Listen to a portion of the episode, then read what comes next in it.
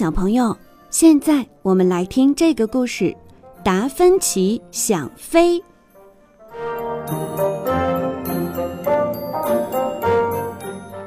企鹅们都觉得达芬奇很奇怪，只有他每天在梦想飞翔，而且他还一点都不喜欢游泳，因为他非常害怕水。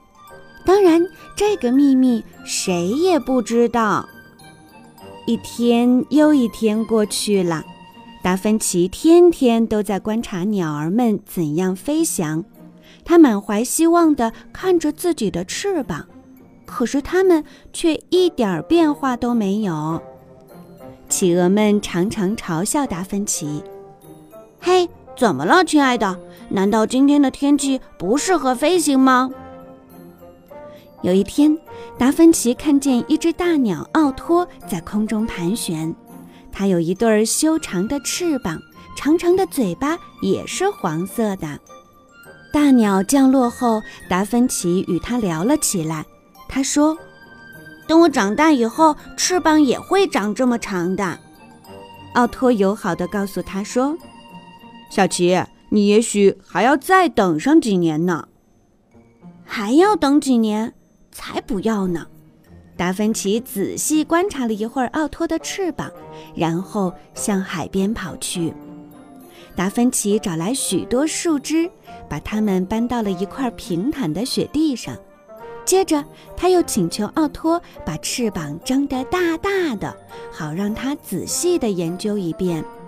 然后，他就开始摆弄起那些树枝来。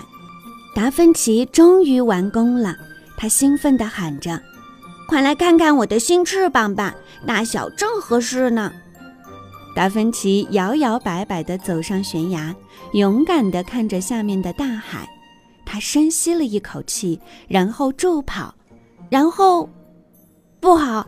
达芬奇重重地摔到雪地里了。奥托担心地问：“你没事吧，小奇？”达芬奇大声说：“我还好。”可是我的新翅膀，喂，快过来看看我踩到什么了！他俩一起把雪挖开。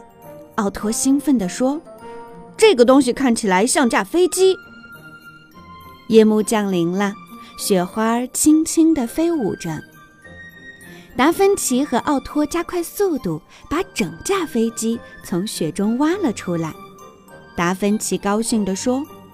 哇哦，这真的是架飞机哦！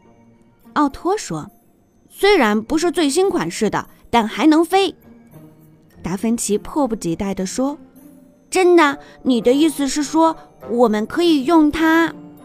奥托笑着回答：“嗯，明天看看再说吧。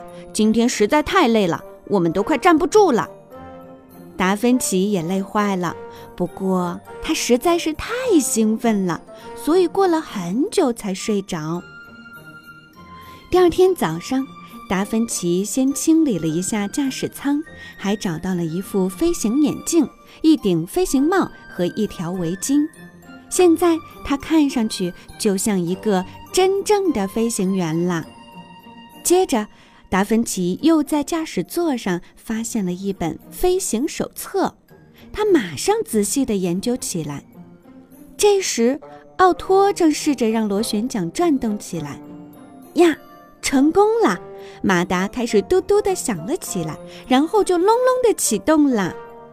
企鹅们从四面八方围了过来，好奇地看着这个庞然大物。奥托喊着：“伙计们，登机吧！”快，请大家都系好安全带。企鹅们已经纷纷爬到了飞机翅膀上。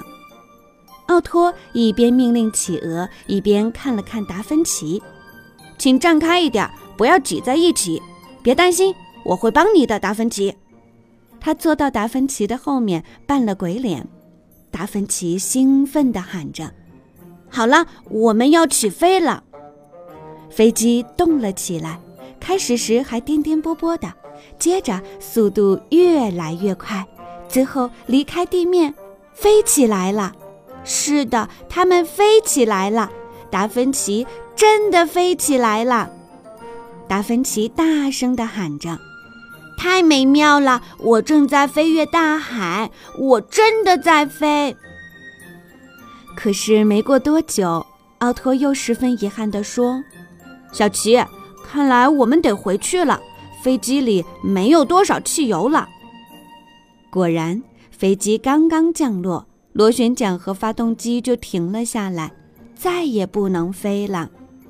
不过，达芬奇一点儿也没感到难过，他的梦想终于实现了，他觉得自己太幸福了。这时，企鹅群中传出一片欢呼声：“好样的，小奇，你真伟大，你终于成功了！”达芬奇的不断努力，终于让他的飞翔梦变成了现实。后来，他又同样努力地去学习游泳。